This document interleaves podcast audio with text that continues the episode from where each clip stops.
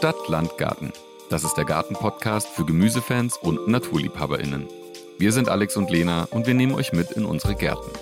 Wir legen Wert auf natürliches und naturverbundenes Gärtnern. Und ihr seid dabei, wenn wir Gemüse vorziehen, Insektenweiden säen, Beete bestücken und die Früchte unserer Arbeit ernten. Wenn wir lernen, Fehler machen, Erfolge feiern und jeden Tag ein kleines bisschen mehr verstehen, wie so ein Garten funktioniert. Bock!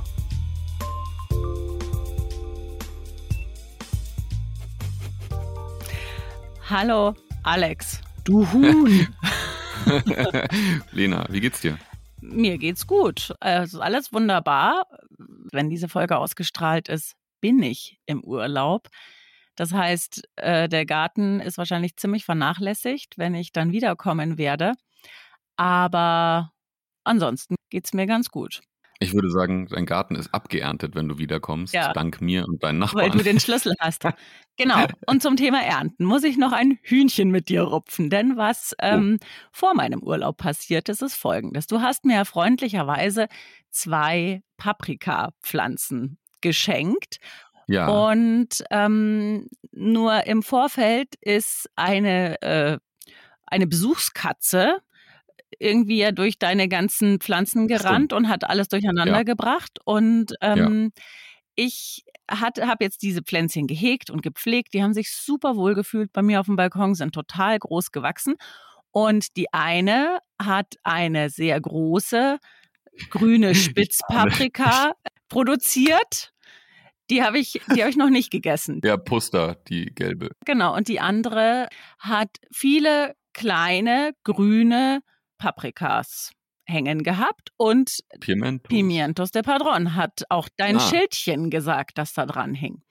Ja. Und dann habe ich die äh, geerntet, das waren bestimmt so acht oder neun oder so. Und die sahen genauso aus wie die, die man im Supermarkt kaufen kann oder beim Gemüsehändler und habe sie auf den Grill gelegt und habe sie gegrillt und habe sie danach gesalzen. Man isst die ja so mit einem Haps und zieht dann sozusagen nur den, den Stiel oh, so raus. Nein. Ja, du kannst dir vorstellen, was passiert ist. Es waren keine Pimientos, die oh, Padron. Es waren definitiv Chili. Chili, Chili. Es tut mir leid. Mein lieber Shiva, ich sag's dir. Und oh nein, also, hast du nur du sie gegessen oder auch deine Kinder? Ich habe die erste gegessen und dann also dann ging es ja noch weiter, weil ich habe mich daran erinnert, wie du gesagt hast, die heißen auch irgendwie russische Roulette-Paprika oder ja, so ja, ähnlich, ja. weil es passieren kann, dass eine davon scharf ist. Dann dachte ich mir, okay, vielleicht habe ich Pech. ja, genau. Vielleicht hatte ich Pech, vielleicht war das die eine scharfe.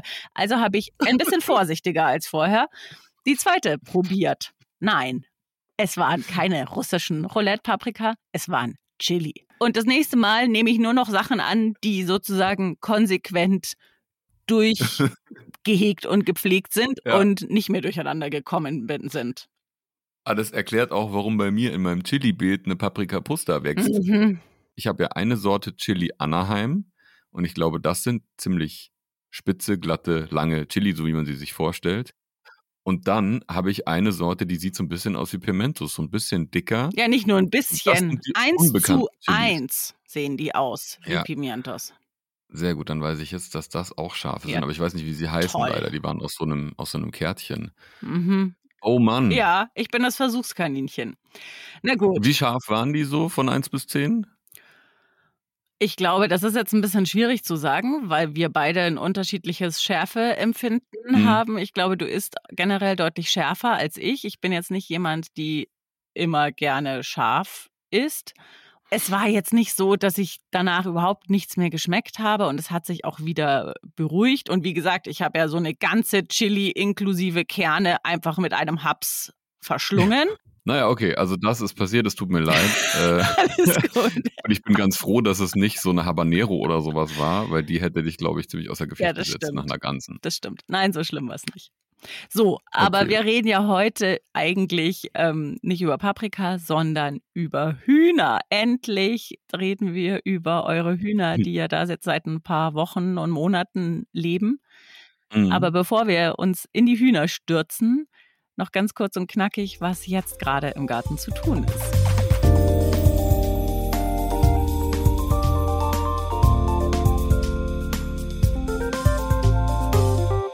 Formschnitt von Stauden, vorzugsweise jetzt gerade der Lavendel, der dürfte so langsam überall verblüht sein. Jetzt könnt ihr ihn zurückschneiden, um ihn quasi kompakt zu halten. Und im nächsten Jahr, im Frühjahr, schneiden wir ihn ganz zurück, aber dazu kommen wir dann. Jetzt geht es erstmal nur darum, quasi Blüten abzuschneiden, alte Blütenstände und so ein bisschen ins, ins das junge Holz zurückzuschneiden. Genau. Ich vermute, ihr seid genauso wie wir mittendrin Tomaten zu ernten und auch zu verarbeiten. Also wenn es auch bei euch so eine tolle Tomatenschwemme gibt wie bei uns, und ich muss sagen, auch das Thema Braunfäule ist bei uns noch nicht so richtig angekommen. Toi, toi, toi, aber das ist super, finde ich. Ich hoffe, es geht euch ähnlich. Dann habt ihr wahrscheinlich ein richtig gutes Tomatenjahr, richtig tolle Tomaten und ja, die kann, kann man wunderbar jetzt schon zum Beispiel auch als Sugo und Soße einkochen, sodass ihr einfach mhm. den ganzen Herbst und Winter über was davon habt. Genau. Äh, wer noch keine Beerensträucher geschnitten und zurückgeschnitten hat, ist jetzt noch ein guter Moment. Viel später sollte es nicht mehr werden. Und ich glaube auch so die letzten späten Stachelbeeren sind jetzt abgeerntet. Das stimmt, ja. Und pieksen ordentlich, habe ich neulich schon die ja. Erfahrung gemacht. Ja, ihr könnt weiterhin Sachen säen, die dann so euch durch den Herbst tragen. Das sind Asiasalate, das ist Feldsalat und auch den Spinat kann man jetzt wunderbar säen. Und ich habe die Erfahrung gemacht, Radicchio ist wahnsinnig schneckenfest, also kann ich nur empfehlen, auch die kleinen Pflänzchen bleiben echt verschont. Insofern ist das ein wahnsinnig guter Salat, der auch so den ganzen Winter für euch parat stehen könnte.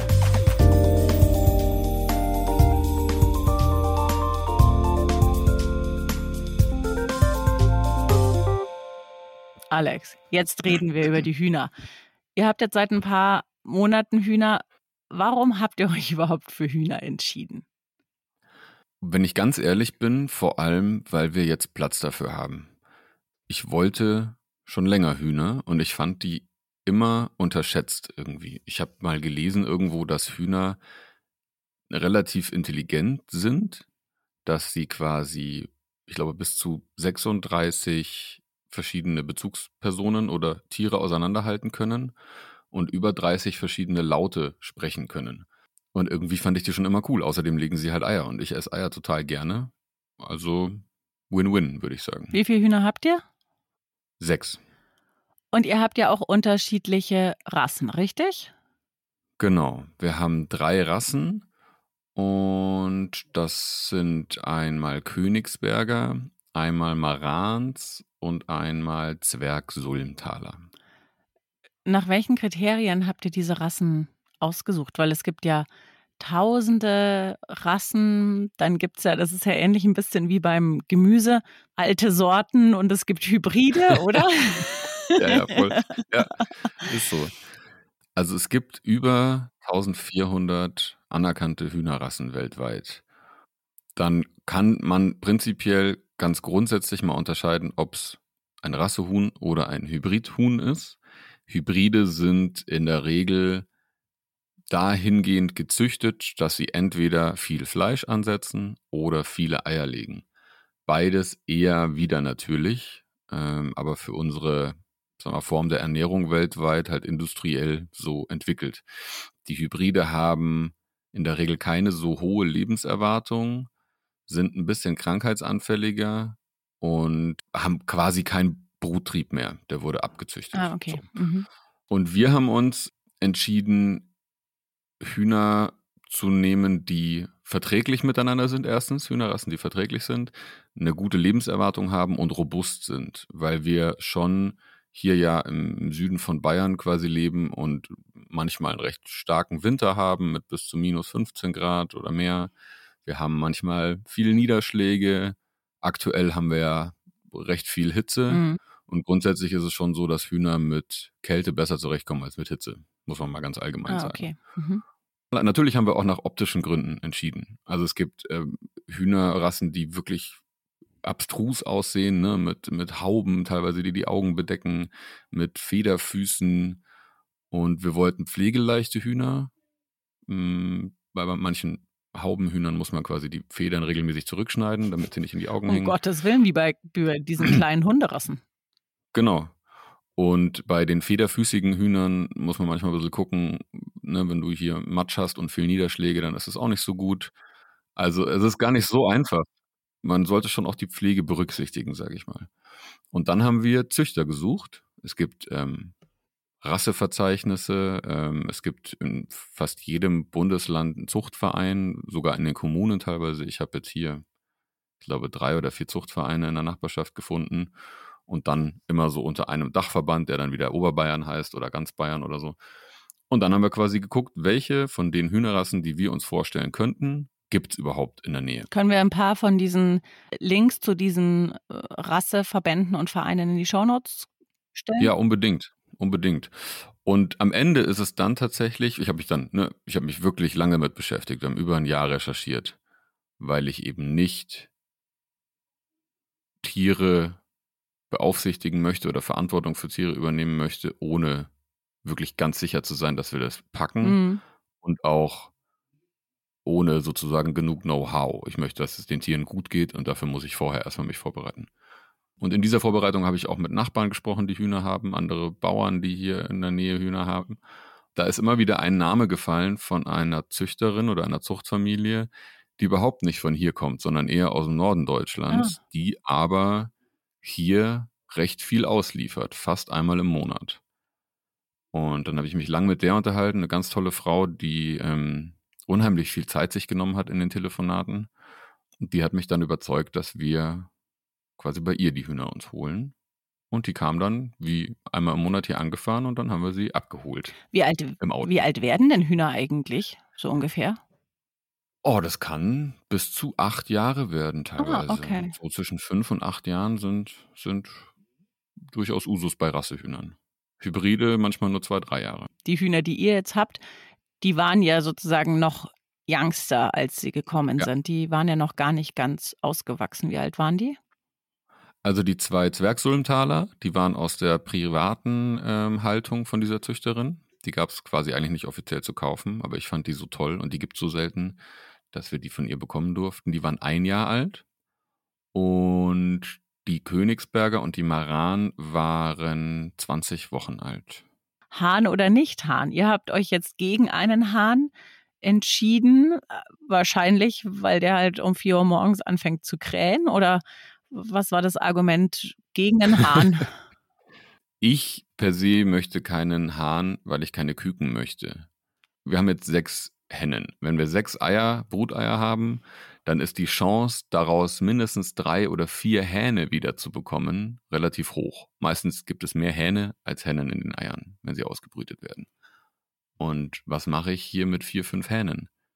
Dann wird es nämlich auch ein Lärmthema. Dann hast du sechs Schreihälse hier neben der Lärmbelästigung, die jetzt nicht jedermanns Sache sein mag und die ja sicherlich auch für die Nachbarn anstrengend sein kann, mhm.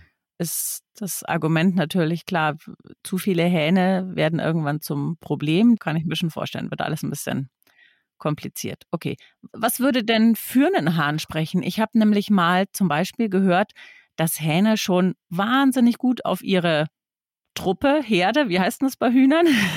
Versammlung aufpassen und eben dann diese Hühner nicht so schnell dem Fuchs oder dem Marder oder anderen Raubtieren zum Opfer fallen. Also äh, es heißt Schar, Hühnerschar. Ah, stimmt. ja. Also sagt man zumindest, ob es so heißt, weiß ich nicht. Das stimmt. Man sagt so maximal acht Hennen können ohne Hahn und dann sollte man schon einen hinzufügen. Es gibt Stimmen, die sagen, nee, 10, 12 ist auch okay. Sagen wir mal, zu sechs können sie sich jetzt noch ziemlich gut selber verwalten. Hühner haben ja eine recht strikte Hackordnung. Mhm. Da kristallisiert sich ziemlich schnell raus, wer an der Spitze steht. Und dann gibt es so eine Art Leithenne oder Chefhenne und darunter noch eine zweite Stellvertretung sozusagen und dann alles andere. Und der Hahn, der hält die Schar beisammen sozusagen. Also der hat dann immer die Spitze, wenn die Hennen ihn akzeptieren. Und der zeigt ihnen, wo es das beste Futter gibt. Der ruft sie abends in den Stall, holt sie morgens raus. Der warnt vor Gefahr. Und du kannst Pech haben und hast einen Hahn, der ziemlich viel Gefahren identifiziert und den ganzen Tag nur am Rumschreien ist. Und dich er, attackiert? Also ich habe Stories, ja genau, ich habe Stories von, von Nachbarn gehört, dass quasi jedes Mal, wenn die Katze vorbeiläuft, der Hahn einen Rappel kriegt und wenn du dann vier Katzen hast, hast du halt ein Hahn, der kurz vorm Herzinfarkt ist den ganzen Tag. Andersrum gibt es auch Hähne, die dreimal am Tag krähen, aber du weißt natürlich nicht, wen du da bei dir hast. Ich finde, man sollte generell, wenn man sich überlegt, Hühner halten zu wollen, die Nachbarn fragen, ob ihnen das recht mhm. ist. Weil selbst ohne Hahn hast du hier und da Gegacker. Das ist jetzt bei mir überhaupt kein Thema, weil die gackern eigentlich nur, wenn sie der Nachbarschaft erzählen, dass sie gerade ein Ei gelegt haben und sonst ist ziemlich Ruhe. Aber es riecht manchmal natürlich nach Huhn und das ähm, bei 30 Grad manchmal nicht so angenehm und äh, du brauchst Platz. So und je nachdem, wo man wohnt, sollte man auf jeden Fall kurz mal mit den Nachbarn quatschen. Deine Hühner haben eine tolle Voliere, die du ja auch selbst gebaut hast und Schweiße deines Angesichts. Die ist sehr mhm. groß. Dürfen die auch mal draußen rumrennen? Also ihr wohnt ja ja auf so einer Art alten Hof. Um euch rum sind ganz viele Wiesen und mhm. Felder. Dürfen die da rumspazieren oder sind die immer hinter Gitter? Nee, die sind die ganze Zeit eigentlich draußen. Wenn man Hühner hält, dann muss man sie A anmelden bei der Tierseuchenkasse, dann muss man sie beim Veterinäramt anmelden. Also einerseits will der Staat und andererseits die, die Tierseuchenkasse, die wollen wissen, dass man Hühner hat, damit man, wenn es in der Nachbarschaft oder im Landkreis ähm, ein, ein Problem mit der Geflügelpest beispielsweise gibt, weiß, wer alles Geflügel hält und dann gibt es eine Verordnung beispielsweise, du hast eine Stallpflicht für ein halbes Jahr. Und da Hühnerställe in der Regel eher klein sind, es sei denn, man hat jetzt so ein Gartenhäuschen oder sowas, ist es natürlich ziemlich fies, wenn man Hühner auf, äh, sagen wir mal, drei Quadratmetern einsperrt für sechs Monate. Wenn man eine Voliere hat, die komplett zu ist und dann oben beispielsweise ein Dach drüber, also ein befestigtes Dach, dann zählt das auch als Stall. Und somit hätte ich jetzt 20 Quadratmeter, immerhin 22, 23 Quadratmeter für die sechs Hühner, wenn eine Stallpflicht herrscht. Okay. Das Dach deswegen damit äh, ausgeschlossen ist, möglichst, dass Wildvögel Kot absetzen innerhalb der Voliere, weil die sind oft Überträger. Und bei uns dürfen sie aber die ganze Zeit raus. Die Voliere wird abends zugemacht, wenn alle wieder Richtung Stall gehen. Der Stall steht in der Voliere. Ansonsten haben wir so einen mobilen Zaun, ne, so einen Netzzaun, der hat nochmal 50 Meter Länge. Das heißt, wir können ihn zusätzlich zu der Voliere, da ist dann die Tür offen und der Zaun führt sie so raus hinter das Haus auf die große Wiese. Jetzt gerade sind sie in einem Bereich, da ist ein ganz großer ähm, Haufen Grünabschnitte von uns, der so seit zwei, drei Jahren etabliert wurde. Und das ist das absolute Paradies. Die zerlegen diesen Haufen in seine Einzelteile.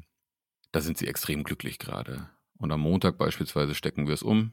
Dann lassen wir die Natur dort, wo die Hühner jetzt vier Wochen waren, wieder so ein bisschen renaturieren sozusagen und die Hühner kriegen einen frischen Auslauf. Weil man schon sagen muss, so eine Hühnerschar, die braucht, ich würde sagen, so acht Wochen, sechs Hennen, dann machen sie dir 20 Quadratmeter Wiese platt. Da wächst keine Halm mehr hinterher. Okay, und ihr habt euch auch eben dafür entschieden, dass ihr sie nicht komplett frei laufen lasst, sondern sie haben dann eben auch einen ja, abgegrenzten Bereich, in dem sie sich bewegen. Ja und der verändert sich eben immer wieder. Aktuell ja, weil die Hühner sind ja quasi innerhalb unseres Gartens hinterm Haus. Und einerseits setzt so ein Huhn alle fünf Minuten einen Kothaufen ab. Das heißt, du hast schon relativ schnell, hätten wir jetzt auf unseren Terrassen, die rund ums Haus führen, wo auch die Kinder die ganze Zeit unterwegs sind, ziemlich viel Kot. Und andererseits haben wir halt mindestens zwei Fuchsbauten, von denen ich weiß, plus einen Milan, plus einen Haufen Katzen und Hunde äh, hier in der Nachbarschaft. Ich bin mir ziemlich sicher, dass die Hühner einen kompletten Freilauf nicht allzu lange überleben würden. Okay. Zumindest ist die Gefahr wesentlich höher, als wenn jetzt so ein Netz drumherum ist. Das Netz ist auch nur 1,20, 1,30 hoch, aber es reicht, dass die Hennen meistens drin bleiben. Manchmal sind sie schon ausgebüxt und wollen dann aber ziemlich schnell wieder zurück. Jetzt sind wir eigentlich ein Garten- und Gemüse-Podcast. Deshalb lass uns doch mal kurz ein bisschen über das Thema Hühner- und Gartenökosystem sprechen. Mhm. Was machst du denn mit den Hühnern in deinem Garten? Also benutzt du in irgendeiner Art und Weise die Ausscheidungen als Dünger? Und wenn ja, wie sammelst du die ein? Wie funktioniert das alles? Also wie spielt das zusammen? Ich habe mir beim Bau der Voliere und auch bei der Renovierung des Stalls immer versucht vorzustellen, wie ich am besten vorgehe, um das für den Garten nutzen zu können. Äh, der Stall war gebraucht, aber ein richtig, richtig toller Stall, isoliert und, und großzügig aus tollen Materialien gebaut. Da habe ich Kotbretter eingebaut, lackierte, und darauf sind Stangen. Das heißt, die Hühner ähm, setzen nachts den Kot ab auf dieses Brett und das Brett ist komplett mit Urgesteinsmehl eingestreut, so ähnlich wie Katzenstreu.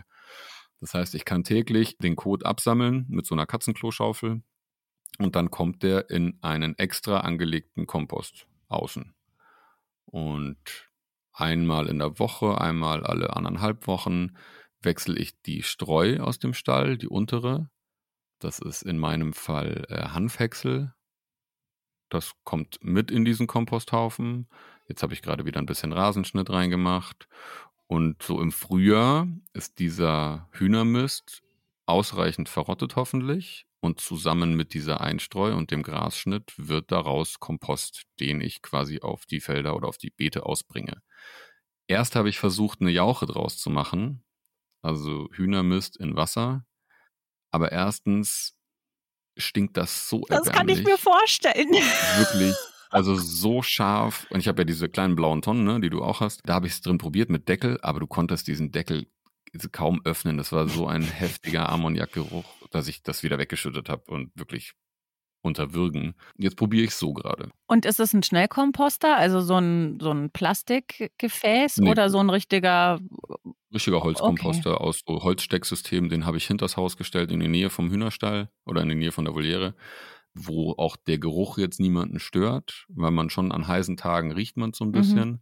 Aber ich merke auch, ich habe den erst vorgestern umgesetzt, äh, das verrottet ziemlich positiv. Also ich würde sagen, das könnte ein richtig guter Kompost ja. werden. Trotzdem werde ich den wirklich nur dezidiert für Starkzehrer einsetzen, weil ich könnte mir schon vorstellen, dass der ziemlich reichhaltig ist.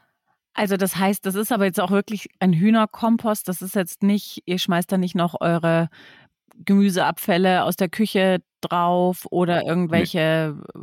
weiß ich nicht, Kohlblätter, die du im Garten abschneidest oder sowas. Ein bisschen, weil die Hühner ja immer mal was kriegen. Die kriegen mal eine Scheibe Wassermelone oder eben, jetzt habe ich ein paar Blumenkohlstrünke geerntet und da habe ich ihnen ein paar Kohlblätter gegeben. Das wird aber nicht alles aufgegessen, sondern so ein bisschen angepickt eher. Und da kommen dann die Reste schon auf den Haufen, aber wirklich minimal. Okay. Das ist wirklich nur Einstreu, weil das ist relativ viel. Dann äh, Hühnerkot und hauptsächlich Rasenschnitt, um das so ein bisschen aufzulockern. Und unten die erste Rotte habe ich natürlich mit, mit äh, groben Holzschnitten und so weiter angesetzt. Okay. Jetzt hast du gerade schon gesagt, die fressen die Kohlblätter. Sind die auch so ja Verwerter irgendwelcher Abfälle im Gemüsebeet? Weniger als ich dachte. Und ich glaube, das liegt daran, dass sie eben diesen tollen Freilauf haben, so, wo sie alles finden, was sie brauchen. In der Wiese wachsen natürlich ein Haufen Wildkräuter. Es sind unheimlich viele Getierchen unterwegs. Ich habe erst gestern beobachtet, wie ein Huhn so einen mini kleinen Frosch gefressen hat. Und ich glaube, deswegen sind die Hühner nicht so interessiert an Kohlblättern und, und anderen Gemüseabfällen äh, sozusagen. Wären die jetzt den ganzen Tag in einem Stall oder in einer Voliere, dann wäre das sicher anders. Die zupfen auch nicht wahllos irgendwas aus der Wiese, sondern ich habe das Gefühl, die wissen schon ganz genau, was sie gerade essen wollen davon und zupfen sich genau das raus. Mhm. Feinschmecker. Ja, offensichtlich. Was kostet denn eigentlich ein Huhn?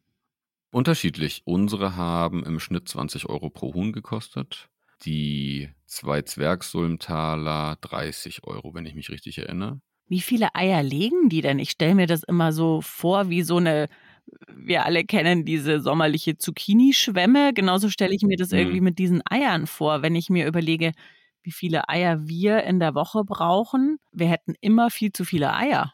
Sagen wir mal, Rassehühner liegen üblicherweise irgendwo zwischen 150 und 180 Eier im Jahr jeden zweiten Tag ein Ei, jeden zweiten, dritten Tag. Genau. Mhm. Hybriden legen wohl bis zu 300 Eier im Jahr. Aber das ist eben auch so das Ungesunde daran. Die verausgaben sich sozusagen im ersten Jahr total und im zweiten Jahr lässt es dann schon deutlich nach und ab dem dritten Jahr legen sie kaum okay. noch. Und dann sind sie auch für die Industrie sozusagen wertlos. Mhm. Und die Rassehühner legen über einen längeren Zeitraum, die lassen dann schon auch nach, aber halt nicht so, da ist kein deutlicher Abfall dazwischen. Und sie legen natürlich nicht das ganze Jahr über, sondern in der Regel dann, wenn gerade alles passt, es ist nicht zu heiß und nicht zu kalt und das Wetter ist schön und sie fühlen sich wohl, dann wird ein Ei gelegt. Und im Winter machen die meisten Hühner Legepause und während der Mause auch. Und so hast du diese 180 Eier relativ am Stück Und irgendwann ist halt ein paar Monate Ruhe wieder. Okay. Im Moment haben wir fünf Eier am Tag. Eine Henne legt gar nicht bei uns und ich glaube, die wird auch nicht mehr legen. Die hat so eine kleine, na, wie so eine Missbildung und ähm, ist auch die letzte in der Hackordnung. Ich glaube, die kann gar nicht legen. Aber ist auch okay, die darf trotzdem bei uns sein. Aber fünf Eier am Tag ist ja ein Ei pro Tag pro Huhn.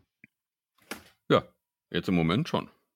Okay. Wir sind gerade mitten im, im offensichtlich in der besten Liegezeit. Äh, scheint gerade alles zu passen bei unseren Hühnern. Wir hatten sogar jetzt äh, diese Woche eine Glucke. Das ist äh, auch für mich spannend gewesen, weil ich wusste, dass das sozusagen, dass das gibt und fand äh, so die Herangehensweisen einiger Leute, wie man eine, ein Huhn entgluckt, äh, nicht so schön, weil die dann separiert werden müssen und in einen kleinen Käfig oder so, damit sie eben nicht ständig zum Nest Also rennen. Glucke heißt, dass sie anfängt zu brüten. Genau. Unser Huhn Wau hat sich äh, entschlossen, Glucke sein zu wollen und hat sich ins Nest gelegt und kam nicht mehr raus. Und äh, Und hat Eier ausgebrütet, die, die man halt nicht ausbrüten kann, weil es keinen Genau. Hahn gibt. genau. Und äh, sie liegt auch im Nest oder sie lag auch im Nest, wenn es kein Ei drin hatte. Also sie hat einfach diesen Drang verspürt, äh, sich hinzulegen und irgendwas auszubrüten. Und das ist ja auch okay. Es ist ja ihre Natur. Ähm, das dauert immer 21 Tage, dann schlüpfen die Küken. Mhm. In der Zeit geht die Glucke in der Regel einmal am Tag runter vom Nest, frisst schnell was, trinkt schnell was, setzt einen Riesenhaufen ab, den sogenannten Gluckenschiss. Wirklich? ja, ja. Es ist halt einfach überproportional im Vergleich zu allen anderen Häufen. Und äh, dann rennt sie schnell wieder aufs Nest, dass die Eier nicht kalt werden. Und wenn jetzt aber so eine Glucke halt keinen Erfolg beim Brüten hat nach 21 Tagen, dann bleibt sie noch länger Ach so. Und das kann dazu führen, dass sie stirbt. Oder so ähm, entkräftet ist, weil sie halt so wenig Futter und, und Bewegung Ja. und, und Nahrung und Wasser aufnimmt, dass sie daran zugrunde geht. Und deswegen muss man versuchen, ein Huhn, das keine befruchteten Eier versucht auszubrüten, entgluckt sozusagen. Und wie macht man das oder wie habt ihr das gemacht? Also es gibt verschiedenste Herangehensweisen. Früher war das wohl ziemlich hart, habe ich mir erzählen lassen. Da haben teilweise die Bauern so eine Henne dann in einen Sack gestopft und an einen Baum gehängt ein paar Tage. Na prima.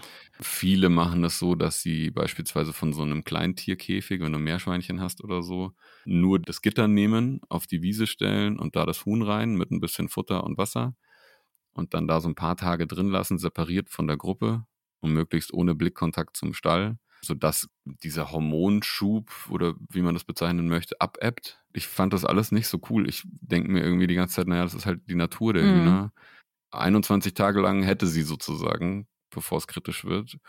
Und ich habe sie einfach dreimal am Tag vom Nest geholt und habe sie sanft getragen. Am Ende hat sie es dann schon geschnallt. Wenn ich gekommen bin, dann ist sie schon freiwillig aufgestanden und ist aus dem Nest raus.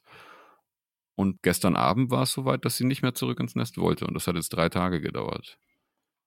Also wenn es auch so geht, finde ich das deutlich angenehmer. Ja.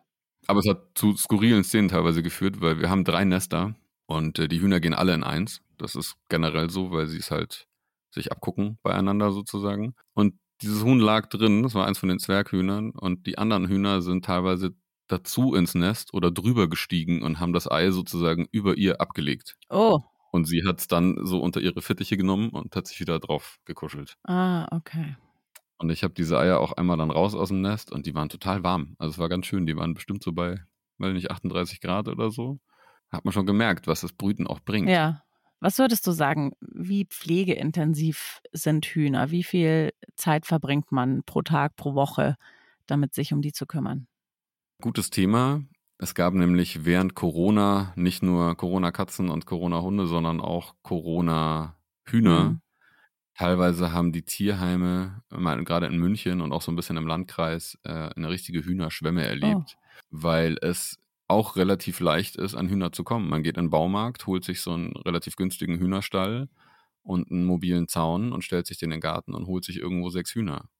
Und dann stellt man fest, dass sie doch nicht so ohne sind. Man braucht schon Zeit für die Hühner. Und dann wurden viele abgegeben, eben als die Leute wieder voll berufstätig waren. Bei uns läuft es so, dass wir uns von Anfang an aufgeteilt haben, bevor die Hühner da waren und quasi besprochen haben, wie wir das machen können. Ich würde sagen, man braucht mindestens mindestens eine Viertelstunde bis 20 Minuten pro Tag. Einmal in der Woche eine halbe Stunde bis Stunde für Stallpflege. Und dann sollte man mindestens einmal im halben Jahr den Stall richtig intensiv pflegen. Und das sind dann mehrere Stunden. Vielleicht neu die Wände kalken, einmal alles rausräumen, teilweise desinfizieren, weil du kannst schon viel Ungeziefer auch anziehen. Äh, Milben vor allem, rote Vogelmilbe ist so ein Thema. Und die kommen halt meistens bei mangelnder Stallhygiene, beziehungsweise die Milbe kommt bei allen irgendwann mal und die kann man eben nur mit richtig guter Hygiene wieder loswerden. Das muss man sich einfach bewusst machen. Und dann werden die auch mal krank. Das heißt, auch da braucht man dann mehr Pflege. Das ist nichts für jetzt nur nebenbei. Dann, bevor wir diese Folge abschließen, würde ich sagen, nochmal in einer schnellen Zusammenfassung für euch unser Wissen to go zum Thema Hühner.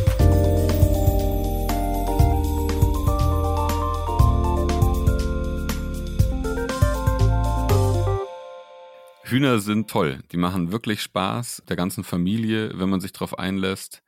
Und ich finde, es gibt keine besseren Eier und äh, die Kinder lernen, wo die Eier herkommen. Die lernen auch irgendwann, wo das Fleisch herkommt und äh, wie bei allen Haustieren natürlich auch irgendwann ein bisschen, wie lang so ein Hühnerleben oder wie kurz so ein Hühnerleben ist. Die Frage Hahn oder nicht Hahn muss man sich ganz, ganz gut überlegen, auch mit den Nachbarn vorher drüber sprechen und eben auch ja. wirklich wissen, was man ja dann mit den überzähligen Hähnen anstellen kann. Ganz genau. Es gibt Gesetzgebungen für Hühner. Natürlich kann man sich immer entscheiden, sowas zu ignorieren, aber dann muss man eben mit den Konsequenzen leben und die können teilweise ziemlich drastisch sein. Würde ich niemandem raten. Und auch das muss man sich bewusst machen. Es gibt Gesetze, die den Umgang mit Geflügel regeln und beschäftigt euch intensiv mit dem Thema Rassen. Es gibt wahnsinnig viele und schaut einfach, welche Rassen welche Eigenschaften haben und welche dieser Eigenschaften zu euch passen oder eben auch nicht. Zur Recherche gibt es unheimlich viele Möglichkeiten. Es gibt tolle Bücher auf dem Markt, es gibt äh, großartige Content Creator auf äh, Instagram und auch auf YouTube, die sich intensiv mit dem Thema Hühnerhaltung beschäftigen ähm, es ist leicht, sich Informationen zu holen und das sollte man auf jeden Fall vorher machen. Das ist ein gutes Stichwort. Auch uns findet ihr auf Instagram und YouTube und zwar unter Stadtlandgarten Podcast. Dort wollen wir gerne mit euch in den Austausch kommen, freuen uns sehr, wenn ihr uns dort folgt und auch immer wieder Fragen stellt, Kommentare abgebt oder ähnliches. Auf YouTube zeigen wir regelmäßig Bilder und Videos aus unseren Gärten oder auch passend zum Thema die ein oder anderen Pflanzen, die man hier in diesem Podcast nicht so gut zeigen kann. Wir hören uns wieder am 4. September, dann mit dem Thema Zeigerpflanzen. Das sind Wildkräuter, Beikräuter, wie auch immer man sie nennen möchte, die ganz viel über die Bodenbeschaffenheit aussagen und euch quasi zeigen, was für einen Boden ihr habt und was man am besten damit macht, um aus diesem Boden einen fruchtbaren Gemüseboden zu machen. Genau, darüber wollen wir mit euch sprechen. In diesem Sinne, wir wünschen euch weiterhin einen wundervollen Sommer, eine tolle Ernte. Ja, diejenigen, die mit dem Thema Hühner schon länger liebäugeln, den haben wir hoffentlich ganz viel Lust drauf gemacht. Und alle anderen dürfen weiterhin Alex Hühner Content bewundern und bestaunen, so wie ich, und auch entspannt sein, dass sie eben keine Hühner haben wir machen ab und zu eine Instagram-Story oder einen Post dazu und dann könnt ihr gucken, wie es ist, mit Hühnern zu leben. Ich wünsche dir einen guten Tag, Lena. Danke. Und freue mich, dich bald wieder zu sehen. Ja, macht's gut. Tschüss. Ciao.